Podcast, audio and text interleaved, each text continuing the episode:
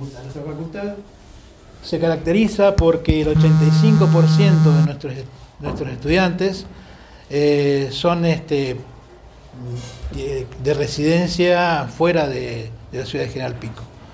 Eh, un 15% solamente pertenece a la ciudad, con lo que implica eh, que es importante la existencia de disponibilidad de viviendas para alquilar para que nuestra facultad pueda seguir creciendo.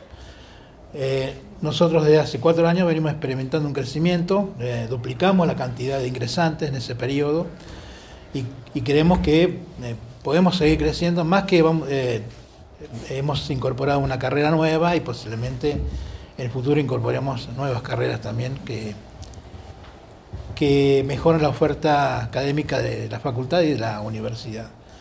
Pero para eso necesitamos la colaboración de la ciudad de General Pico, fundamentalmente aquellas personas que tienen este, casas con posibilidad de ser alquiladas, ya que eh, es la forma de, que esto funcione.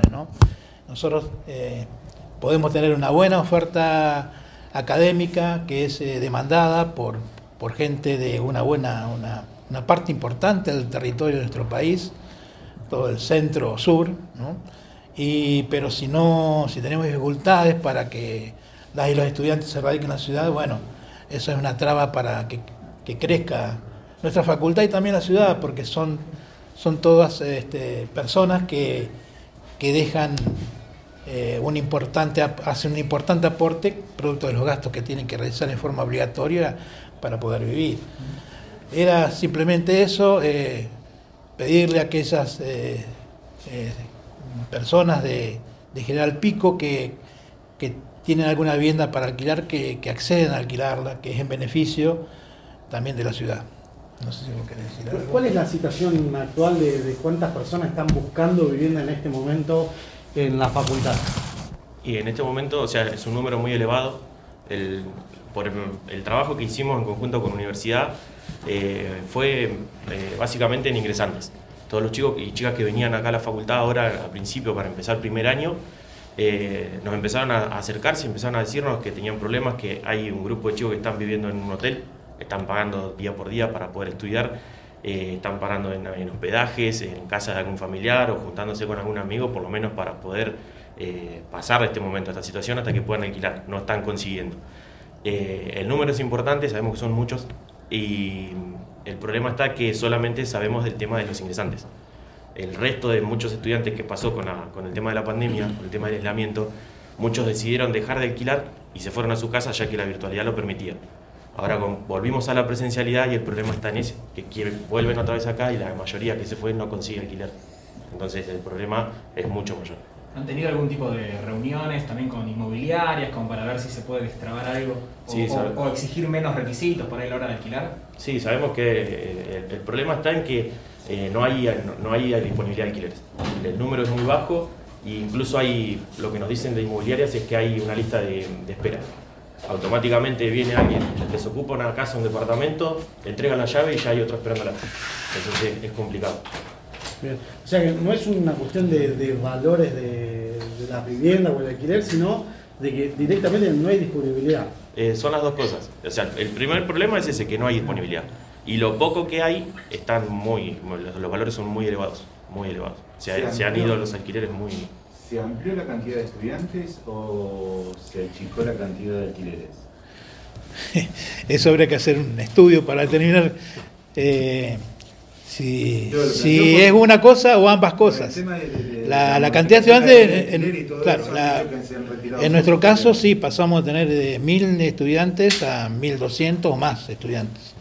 Eh, o sea, 200 o 300 estudiantes más tenemos que hace 3 o 4 años atrás.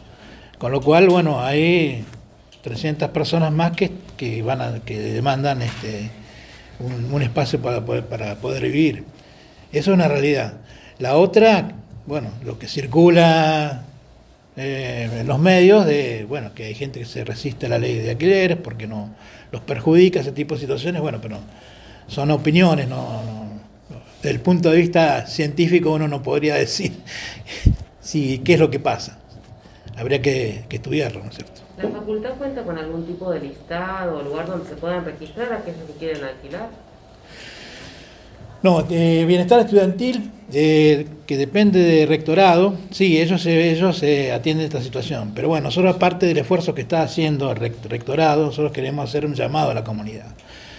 Eh, pidiéndole a los piquenses un compromiso hacia su, su ciudad. Porque bueno, en este concepto de que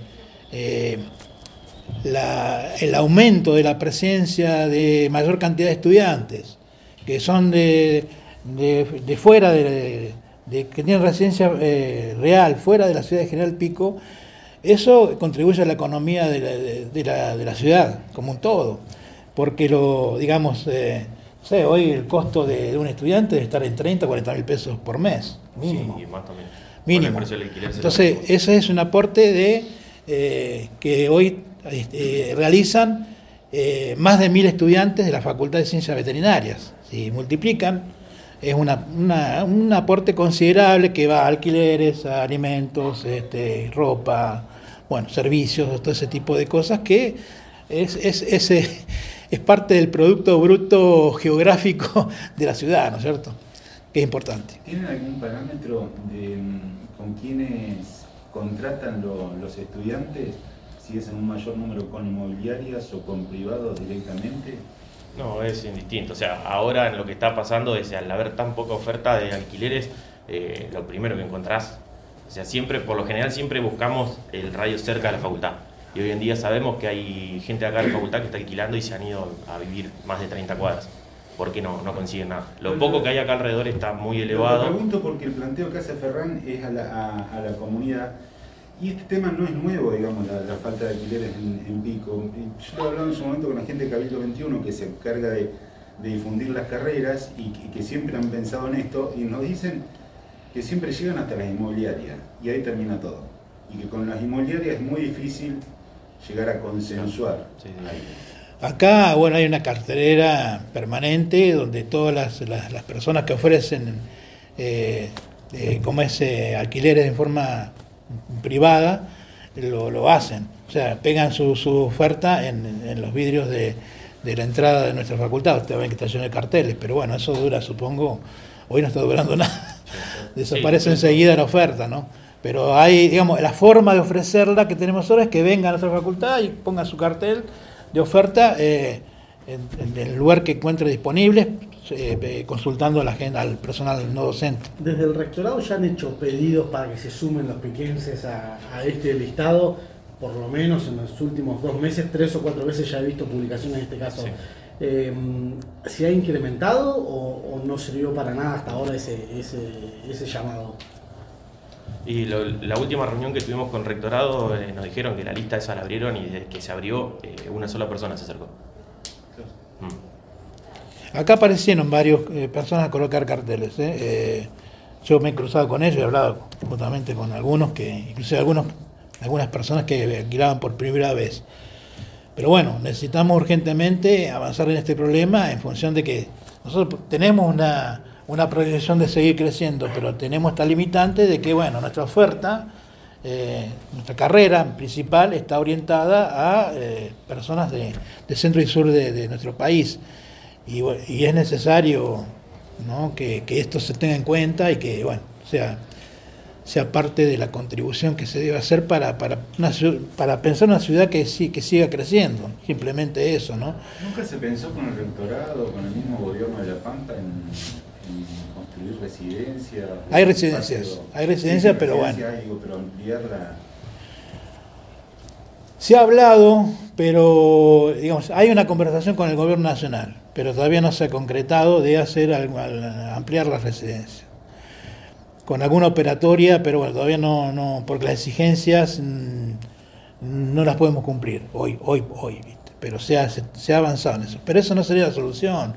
La solución es que, porque estamos hablando de mil, de mi facultad, de nuestra facultad, mil, mil solicitantes de alquileres. También algunos van a vivir en forma comunitaria, ¿Qué es lo que le hemos pedido? bueno, traten de, ser solidarios, aquellos que tienen un espacio, den un lugar a, los que no tienen lugar donde residir. Hemos pedido a los estudiantes también que esa contribución. Eh, yo cuando cuando empecé como estudiante hace muchos años, eh, no existía el alquiler en forma individual. El alquiler generalmente era comunitario, vivíamos tres, cuatro, cinco estudiantes en una vivienda. Eso cambió en los últimos años, producto de mejorar el nivel de vida de nuestro país. Nuestro país cambió. Generalmente los estudiantes viven uno o dos, eh, o, familiares, ¿no es cierto? No, no comparte. Bueno, solo pedimos bueno, que ante estas circunstancias se vuelva a esa cultura de compartir espacios hasta que se encuentre una solución a este problema.